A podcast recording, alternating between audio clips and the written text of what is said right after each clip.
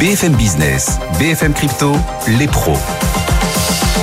L'avenir est le seul endroit où l'on est tous certains de passer le restant de nos jours en cette euh, rentrée, en ce début du mois d'octobre presque. Ce sera demain le début du mois d'octobre. Eh bien, les blockchains gardent leur rendez-vous du vendredi après-midi. L'avenir, dont les blockchains contiennent aussi une fraction, les pros des cryptos pour 25 minutes. C'est parti avec nos trois pros aujourd'hui. Alexandre Stachenko. Bonjour Alexandre. Bonjour. Directeur crypto et blockchain pour KPMG et désormais Alexandre auteur. Auteur d'un livre, tout à fait. Avec Claire. Déjà auteur il y a 5 ans, mais celui-là est tout nouveau, effectivement, qui vient de sortir. Ouais. Euh, destiné aux néophytes. Hein, c'est une porte d'entrée pour le, pour le secteur. Euh, je pense que les experts n'y apprendront pas grand-chose, mais on espère que ça permettra à tout le monde de rejoindre une part de cet avenir dont on a parlé. Exactement. On peut rappeler le nom du livre Bitcoin et crypto-monnaie, euh, comprendre les enjeux politiques et économiques. Voilà, et vous l'avez donc coécrit avec Claire Balva. Maxime Baron nous accompagne aussi aujourd'hui. Bonjour Maxime. Bonjour. Bienvenue sur notre plateau pour H Consulting. Xavier Fenot avec nous à distance depuis Interactive Trading. Bonjour Xavier.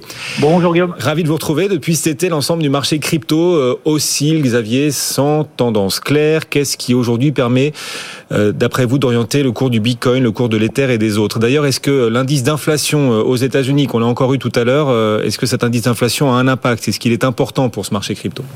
Alors c'est vrai que sur le Bitcoin depuis cet été, il y a un centre de gravité autour des 22 000 dollars. Vous l'avez dit, on évolue un petit peu en dessous, un petit peu au-dessus, ce qui permet de constituer ce qu'on appelle en fait un range. Il faut vraiment savoir que le marché des cryptos en fait est considéré comme une classe d'actifs risqués, un peu à l'image des, des marchés traditionnels actions.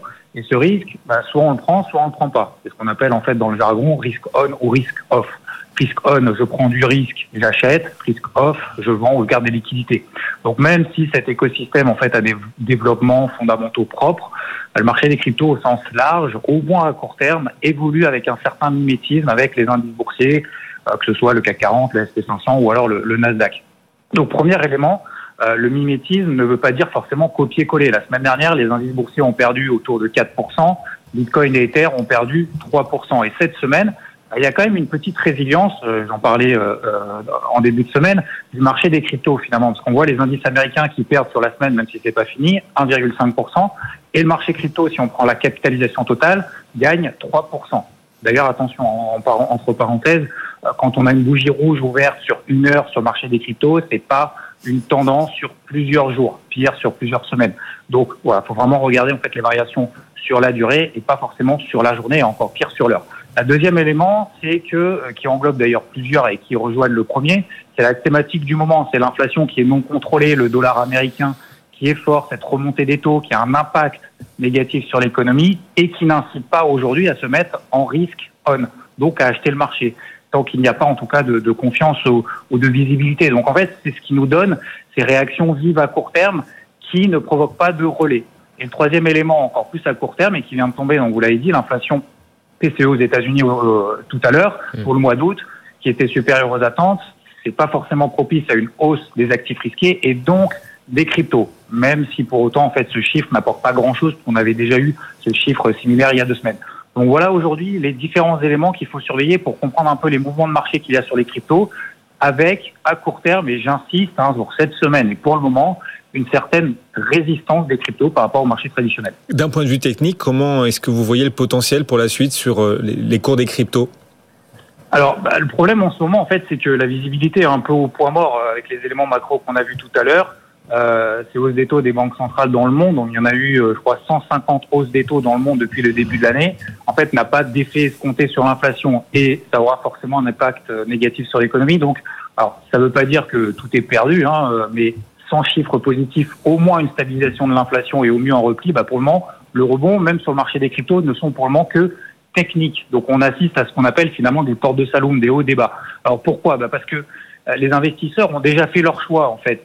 Euh, soit ils sont exposés, soit ils ne le sont pas. Mais aujourd'hui, on n'a pas de données qui nous parviennent, nous permettant d'être beaucoup plus acheteurs ou beaucoup plus vendeurs. D'où finalement cette neutralité du marché, avec des réactions épidermiques et assez violentes en cours de journée, mais qui n'ont pas en fait finalement d'impact de, de, sur plusieurs semaines. Donc aujourd'hui, cette petite résilience du marché des cryptos finalement permet au Bitcoin de tenir cette fameuse zone des 18 000, 19 000 dollars. Il faudra passer au-dessus des 20 500 à court terme pour entrevoir un retour vers le fameux centre de gravité des 20 000 dollars, 22 000 dollars. Et sur l'Ethereum, c'est 1420 dollars à franchir et à surveiller pour éclaircir l'horizon. Donc, il faut savoir, je termine là-dessus, les cryptos, il n'y a pas que le capitaine Bitcoin d'abord. Il y a certains matelots à court terme qui sont quand même en forme. Deux exemples. alors à chacun de faire son propre avis, parce que j'ai pas forcément le temps de détailler ici, et de regarder de son côté le projet, les tendances. Il y a QNT qui s'approche de ses plus hauts depuis le mois de mars, ou BNB, Binance Coin, qui surperforme depuis quelques jours, surveiller le, le niveau technique des 290 dollars. Donc voilà, se diversifier, ça peut être aussi une option dans ce marché crypto qui est, on peut le dire, en pleine désintoxication d'intérêts spéculatifs et qui est toujours drivé en ce moment, en tout cas, par euh, ces éléments macroéconomiques. Et l'on rappelle, Denis Investir, que l'argent qu'on est prêt à perdre, hein, ces actifs extrêmement volatiles. Merci beaucoup de nous avoir accompagnés. Xavier Fenot, Interactive Trading. À quoi ressemblera la réglementation européenne du Web 3 On dirait bien qu'une nouvelle version, version de Mika a fuité. Là-dedans, on nous précise que ce n'est pas la version finale du texte, mais certains nouveaux détails créent l'inquiétude et des débats au sein de la communauté crypto. Les NFT, par exemple, ces jetons non fongibles, serait-il finalement fongible? Alexandre, est-ce que vous pouvez nous en dire plus sur le statut que cette nouvelle version de Mika compte donner au NFT Alors, Précisons d'abord d'emblée qu'il s'agit d'une fuite sur un texte non définitif et que ce texte ne sera disponible que dans quelques semaines. Donc pour l'instant, on parle sur beaucoup de spéculations. Mais c'est intéressant de voir que même dans le processus de création de ce texte, on va, on vient, on s'éloigne de l'accord politique qui avait pourtant été trouvé en juin, on revient dessus, etc. À l'heure actuelle, la, la, fuite, ce qu'elle nous montre, c'est qu'il y a plein de sujets qui ont été abordés euh, sur les stablecoins, sur les, euh, la, la, DeFi, sur plein de, plein de choses. Et il y a les NFT qui sont effectivement centraux parce que euh, ce qu'avait réussi euh, à faire l'accord politique de euh, juin, c'était d'exclure les NFT du scope.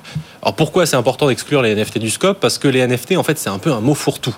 le texte a été pensé au départ, Mika, pour encadrer les plateformes qui font office d'intermédiaire, donc les plateformes d'échange, les, courtiers, etc. Parfait. Tant qu'on est sur des actifs financiers comme les cryptos, ça va. Mais au fur et à mesure de la création de ce règlement et de cette loi, en fait, a émergé, émergé le marché des NFT. Le marché des NFT, il est très récent. En soi, il pèse 20-30 milliards de dollars, mais il y a encore deux ans, il était presque à zéro. Donc, il est arrivé pendant le processus de création de cette loi. Donc, c'est posé la question est-ce qu'on l'intègre, est-ce qu'on l'intègre pas? Et dans le but de ne pas le faire dans l'urgence, on les a exclus. Cependant, la fongibilité, ça veut un peu tout et rien dire. C'est pas blanc, noir, oui, non. La fongibilité, c'est un spectre. Et donc, ce qu'essaye d'introduire cette version du texte euh, Mika, c'est hmm. de dire on va pas dire oui, c'est fongible, non, c'est non fongible. On va dire Parfois, dans les actifs fongibles, euh, non fongibles, pardon, il y en a qui font partie d'une collection une collection de NFT, une collection d'œuvres d'art, etc. Bah, quand il y en a 10 000, 20 000, 100 000, et qu'en fait, ils ont un marché important et que la liquidité est forte, c'est-à-dire que si on veut le vendre, on peut le vendre dans la minute, bah, finalement, ça a des caractéristiques pas mal proches de la fongibilité. Euh, alors là où je vais peut-être me prendre des bananes et des, de la part de, de, de l'écosystème crypto, c'est que sans dire si je suis complètement d'accord avec cette approche, je trouve que c'est pas inintéressant euh, d'ouvrir ça, parce que le débat est très compliqué. Euh, moi, je suis contre l'approche qui consiste à dire, et je porte la même, euh, la même euh, philosophie également pour l'approche sur les normes comptables, créer une typologie des NFT, ça va c'est une usine à gaz. Euh, si on commence à dire il y a des NFT, c'est des œuvres d'art, d'autres c'est des immeubles dans le métaverse, d'autres je ne sais quoi, etc., on n'en sortira jamais. Mais en même temps, on peut pas non plus dire qu'il n'y a aucune différence parce que le fait de numériser un actif fait que d'un seul coup, il devient beaucoup plus liquide, il devient mondial, il est transparent, etc. Donc on est dans cet entre-deux où je trouve que c'est complètement absurde de, de, de créer une typologie exhaustive qui cherche 28 catégories, mais en même temps, je trouve ça normal qu'on veuille quand même introduire une notion de subjectivité qui est pas euh, délirante. Hein. Dans la loi de la subjectivité, il y en a partout, c'est le principe. Hein. Il y a un juge qui arrive et qui dit je pense, je pense pas. Euh, et donc je, pense que c'est une piste à, explorer, même si pour l'instant on n'a pas la conclusion. Donc je peux pas donner d'avis final. Ce sont de simples fuites sur une nouvelle version hypothétique, avec dans cette version aussi de, de bonnes choses, Maxime, des choses qui, euh, à vos yeux, peuvent permettre à Mika d'évoluer dans le bon sens, en tout cas du point de vue de la communauté crypto? Alors dire qu'il y a que c'est une bonne chose, une bonne nouvelle, ou une, bonne nouvelle absolue, je sais pas, je saurais pas dire si c'est vraiment très positif ou très négatif, puisque l'élément qui est ressorti, c'est le fait que la DeFi, donc la finance décentralisée, ne serait pas considérée euh, dans les écrits de Mika. Euh, donc ce qui peut euh, être considéré comme une bonne nouvelle, puisque ça veut dire que tous les protocoles ne seraient pas forcément touchés par ces nouvelles régulations. Le problème, c'est qu'on sait aussi que Mika, c'est la régulation des stablecoins, puisque, et, je cite, peu importe la manière dont est stabilisé un cryptoactif, il sera visé par la réglementation des stablecoins prévue dans Mika. Or, on sait que la majorité de ce qui se fait en finance décentralisée, les stablecoins ont un intérêt à jouer là-dedans. Donc dire que la DeFi ne sera pas touchée directement par Mika, ça peut être un fait. Et encore une fois, ça reste une spéculation puisque ce ne sont que des fuites et pas, un texte final. Euh, c'est un petit peu un contresens puisque dans tous les cas, les stablecoins seront touchés et les stablecoins font partie intégrante de la finance décentralisée aujourd'hui, qui soit euh, collatéralisée, qui soit algorithmique ça, ça reste encore à définir.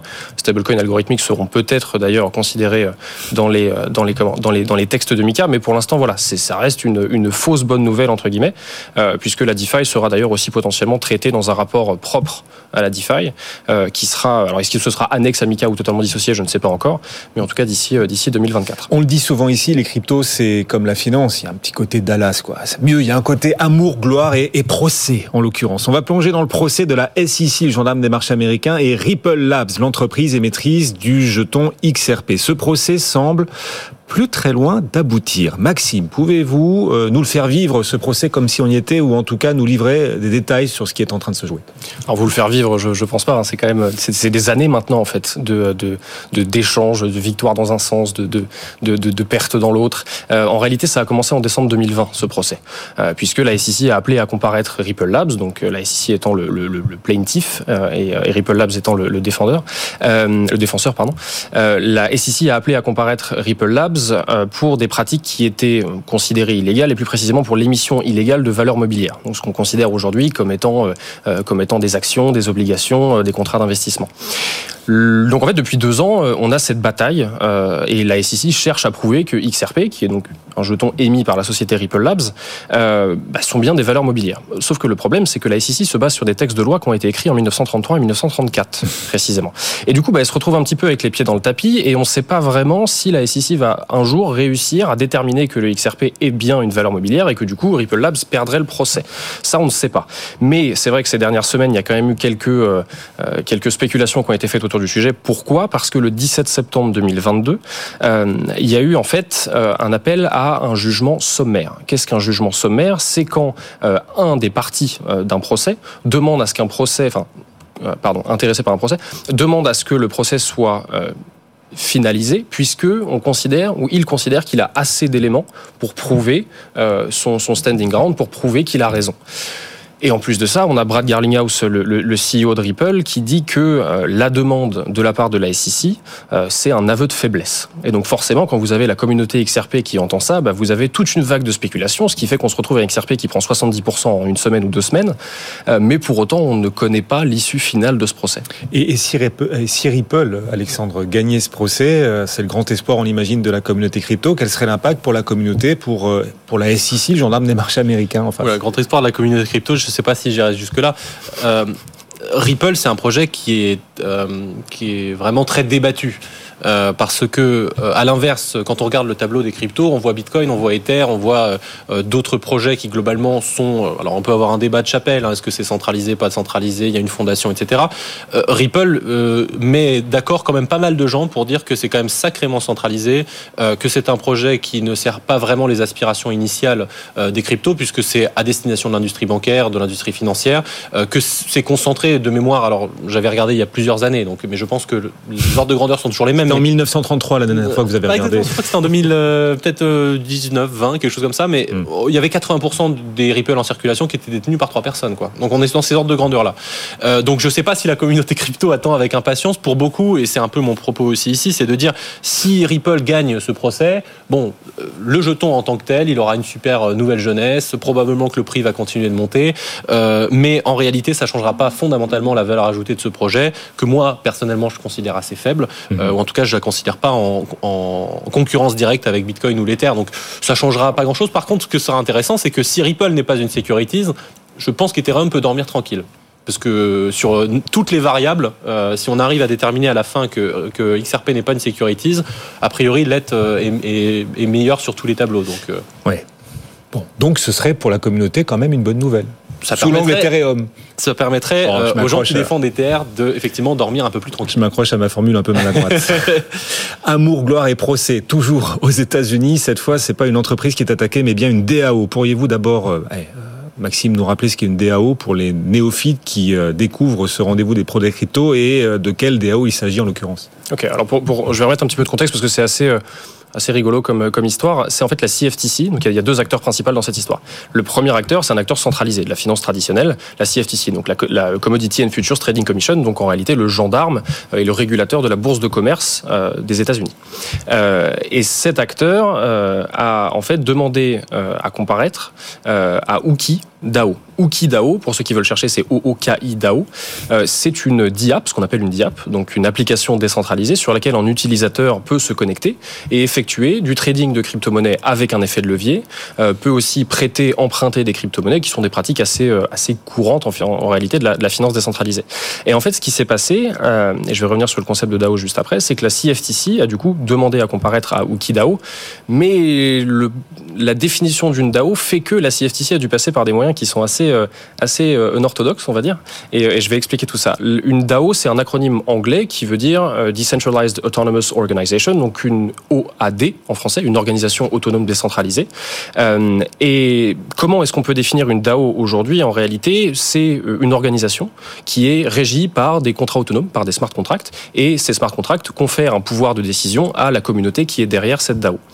Et dans le cas de, de, UkiDAO, pardon, Ukidao, du coup, peut être considéré comme une entité qui fournit euh, des services financiers, mais à la différence d'une entreprise classique, c'est que c'est une DAO. Donc ça veut dire qu'elle n'a pas de personne morale associée, elle n'a pas de personne physique, elle n'a pas de représentant légal distinct qui permettrait à un régulateur ou un gendarme, euh, comme la SEC ou comme la CFTC, de pouvoir déposer euh, un mandat d'arrêt ou peu importe dans une boîte aux lettres. Ça n'existe pas, puisqu'une DAO est par définition décentralisée. Et donc c'est assez, c'est assez particulier, puisque ça peut permettre de faire jurisprudence sur les prochains cas légaux qui y auraient entre une entité centralisée ou une entité, pardon, entre un régulateur et une DAO. Euh, et ce qui fait que c'est un petit peu particulier. En plus de ça, la CFTC a, a, appelé à comparaître cette DAO en passant par le chatbot euh, du site web. Vous savez, quand vous allez sur un site, il y a un petit chatbot qui pop et qui vous dit mmh. est-ce que tout va bien, comment je peux vous aider? Mmh. La CFTC, donc il y a une paralégale de la CFTC qui a déposé la plainte directement là-dedans et sur le forum qui permet à la communauté de, de, de faire des votes pour décider de l'avenir du produit. L'enjeu de ce procès, vous, vous le trouvez pour le coup important euh, pour la suite? Une boîte de Pandore pourrait s'ouvrir selon le résultat? impossible. Après, euh, toute chose égale par ailleurs, je ne sais pas si c'est le sujet euh, le plus important, mais on va, on va quand même regarder avec attention parce que des DAO, il y en a une pelletée dans, dans, dans la finance décentralisée. Euh, le problème, c'est que derrière DAO, on met tout et rien. Euh, il, ne, suffit pas de s'autoproclamer décentralisé pour l'être en réalité. Et je pense que là, les régulateurs, ils ont en partie raison là-dessus. Euh, D'ailleurs, on en parlera après, mais Agustin Karsten, donc qui est le dirigeant de la BRI, Banque centrale des banques centrales, comme on dit, il le disait très bien. Il disait bon, à la fin de la journée, il y a quelqu'un en règle générale à qui on peut aller euh, chez qui on peut aller toquer et à qui on peut demander des comptes. Globalement, le réflexe du régulateur, ça va être de se poser une question qui est responsable? Effectivement, dans une organisation autonome décentralisée, en tout cas dans ce qu'elle est censée être, eh ben, on n'a pas de responsable identifié. Et donc ça, n'importe quel juriste euh, va avoir une erreur 404 euh, parce que il n'est pas habitué. La première question qu'on se pose, c'est qui est responsable. Donc si on n'a pas, le on reste... Imagine, on imagine le juge. Qu'est-ce que c'est que ce BINS Exactement. Mais donc ça pose problème parce que tout le raisonnement qui doit suivre derrière ne peut pas être tenu tant qu'on n'a pas la réponse à la première question. Donc là, ce qu'on se rend compte, c'est que dans certaines DAO, en réalité, euh, quand on creuse un petit peu, il y a une entité, il y a quelqu'un qui possède les trois quarts des votes. Il y a, on, on gratte un peu et on trouve. Donc là où ce procès est intéressant, c'est que probablement que si jamais il aboutit à un jugement quelconque, on va avoir une dichotomie entre d'un côté les porteurs de projets de DAO euh, plus ou moins décentralisés qui en fait ne voudront pas jouer avec le feu mmh. et finalement finiront par opter par des, pour des modèles plus centralisés et reviendront dans le giron traditionnel. Mais ça va aussi probablement euh, radicaliser euh, au sens racine du terme, hein, pas au sens forcément péjoratif, mais les porteurs de projets de vrais DAO qui se diront flûte, si je suis pas assez décentralisé, on pourra venir me chercher, donc je vais chercher encore plus de décentralisation. Donc ça c'est un effectivement à suivre, mais c'est très difficile à dire parce que même au sein de la CFTC, ils sont pas d'accord. Il y a déjà un, un, membre de la commission qui a dit moi je trouve la base juridique euh, très faible euh, et donc je n'aurais jamais euh, dit que parce que quelqu'un a voté dans une organisation autonome décentralisée, il doit aller en prison. Enfin, le, les, ça ouvre effectivement la boîte de Pandore juridique, mais il y en aura un paquet de boîtes de Pandore juridique à ouvrir sur ouais. les prochains. La CFTC américaine, la Commodity Futures Trading Commission, ça n'a rien à voir avec la CFTC, le syndicat. Le jour où on parlera de la CFTC dans les pros des cryptos, c'est que les cryptos auront bien avancé. Tout à fait. bon représenteront un secteur de... important. Tiens, vous étiez au Louvre cette semaine, euh, Alexandre, et on va parler de ce qui s'est passé au Louvre cette semaine. En effet, très intéressant. Les banquiers centraux se sont invités dans le temple de l'histoire pour tracer un chemin vers l'avenir. Une conférence a eu lieu au Louvre, réunissant donc Jérôme Powell, le président de la Fed, Christine Lagarde, mais également, vous en parliez, le président de la Banque des règlements internationaux et le patron de l'autorité monétaire de Singapour. Conférence consacrée aux devises numériques de banque centrale sur l'euro digital. Qu'ont-ils dit les banquiers Alors, il y, a, quatre choses principale à retenir par rapport à ça, et pour, reprendre les mots de, Christine Lagarde, euh, ce qu'elle disait, c'est que l'euro numérique aujourd'hui en est à l'état de prototype. C'est-à-dire que ce n'est pas finalisé, mais pour autant, ça reste un enjeu qui est très important pour eux. Ou en tout cas, c'est ce que démontrent leurs travaux aujourd'hui. Euh, il y aurait une date de sortie possible aux alentours de 2026-2027. Ça, c'est quelque chose qui n'est pas encore défini, puisqu'encore une fois, ça reste un prototype. Il, faut, y a encore pas mal de travaux à faire. Ça, c'est la première chose. La deuxième chose, c'est que à peu près 50% des pays de l'Union européenne seraient intéressés. Est-ce que le reste, c'est parce qu'ils ne sont pas d'accord? Est-ce que c'est parce que c'est un manque d'intérêt, un manque de connaissances? Je ne spéculerai pas sur le sujet, je n'ai pas l'information.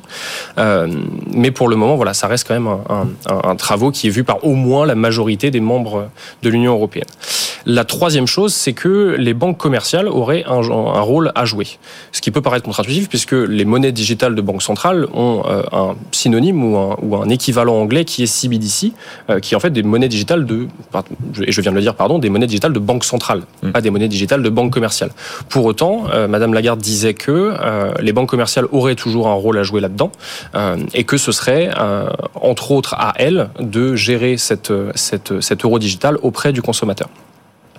Et le quatrième sujet, euh, c'est par rapport à la vie privée, euh, puisqu'en soi, c'est un sujet euh, essentiel, à mon sens, autour des CBDC, puisque tous les citoyens, ou en tout cas ceux qui arrivent à, à, à, à anticiper l'apparition d'une CBDC, puissent se dire, OK, mais est-ce qu'on va se retrouver avec un système similaire avec celui de la République populaire de Chine? Euh, Puisque aujourd'hui, le e-yuan euh, est, est en vigueur sur, sur ces territoires-là, et aujourd'hui, en Chine, plus rien ne se fait avec du cash. Et on se pose la question aussi, en tout cas on peut spéculer sur, le, sur la question de quel va être le rôle du cash si jamais les prototypes actuels de CBDC sont mis en vigueur. Et vous étiez aussi, il y avait Christine Lagarde, Jérôme Powell et Alexandre Stachenko. Oui, notamment. Voilà, notamment. S'il faut le dire. Exactement, vous étiez dans, dans, dans les rangs, euh, enfin dans les rangs, pas dans le rang, mais vous étiez dans les travées des Dans les travées, on va le dire comme ça. Beaucoup d'attention. Voilà. Qu'est-ce que vous retenez de cette conférence au Louvre? Moi, je, moi, ce qui m'a intéressé, c'est pas tant le discours, parce qu'il y avait rien de très surprenant. Euh, une conférence de banquiers centraux sur les cryptos, a priori, on s'attend pas à ce qu'ils se disent, euh, c'est super, c'est la nouvelle monnaie et on abandonne l'euro. Donc sur le discours, je m'attendais pas à grand chose. Et il y a pas eu, il y a eu quelques annonces. Effectivement, on a eu des détails sur la MNBC européenne, etc. Mais moi, ce qui m'a intéressé, c'est le métadiscours, en fait. Plusieurs choses. Un, c'est que les plus grosses banques centrales de la planète prennent du temps dans leur agenda pour tous se réunir et discuter du sujet. Déjà, rien que ça, c'est déjà un signe. Et d'ailleurs, ils l'ont martelé, martelé, un de leurs messages principaux. Pour moi, il y en avait trois, je vais les faire dans, dans l'ordre. Premier message, nous sommes unis. C'est un sujet mondial euh, ils ont tous appelé les uns après les autres à se coordonner au niveau mondial parce que c'est un sujet sans frontières et qu'ils ne pouvaient pas chacun le faire dans leur sens. Premier message. Deuxième message, c'est un sujet. c'est plus le truc de geek, euh, trois personnes dans un garage qui s'échangent des cryptos. Christine Lagarde l'a rappelé, 10% des foyers européens. Donc, impossible de, de, passer à côté. Il faut protéger le consommateur, parce qu'il parle toujours de consommateur et ça me crispe, mais en tout cas, euh, c'est le sujet. Donc, protéger le consommateur, l'adoption progresse, et Jérôme Powell le rappelait, si les particuliers commencent à être touchés, notamment par les stablecoins, il faudra qu'on on, on, on mette de la régulation supplémentaire. Et le troisième message, c'était nous, notre premier souci, c'est la stabilité financière internationale. Et de ce côté-là, un, oui, il y a un risque si jamais ça se démocratise. Si les stablecoins conduisent à sortir des liquidités des banques, etc., c'est un vrai risque. Mais deux, calmez-vous. Il y a eu un crash, on n'a pas eu une, une, instabilité financière totale, les institutions financières n'ont pas mis 100% de leurs œufs là-dedans, donc c'est pas non plus euh, le cataclysme qu'on veut nous vendre. Donc c'était surtout pour montrer qu'ils sont unis sur ces sujets-là, mais le fait qu'ils prennent du temps dans leur agenda pour le dire, c'est déjà en soi un, un, beau message. Et vous avez assisté à ces conférences. Voilà, cette semaine il y avait la Joconde au Louvre et Christine Lagarde, il y avait les momies égyptiennes, Jérôme Powell et Alexandre Stachenko. Merci de nous avoir accompagnés tous les deux sur ce plateau des pros des cryptos. Maxime Baron, H Consulting. Merci beaucoup, Maxime, d'être passé nous voir. Merci Alexandre Stachenko, également auteur euh, désormais d'un nouveau livre, d'un nouveau livre avec Claire Balva. Le nom de ce livre, Bitcoin et crypto-monnaie facile. C'est aux éditions First. Merci de nous avoir accompagnés. Merci. Merci. Bon retour, messieurs. Dans un instant, on va se reconnecter à la séance du jour. Le CAC 40 est en hausse. Dernière séance du trimestre et du mois de septembre. À tout de suite.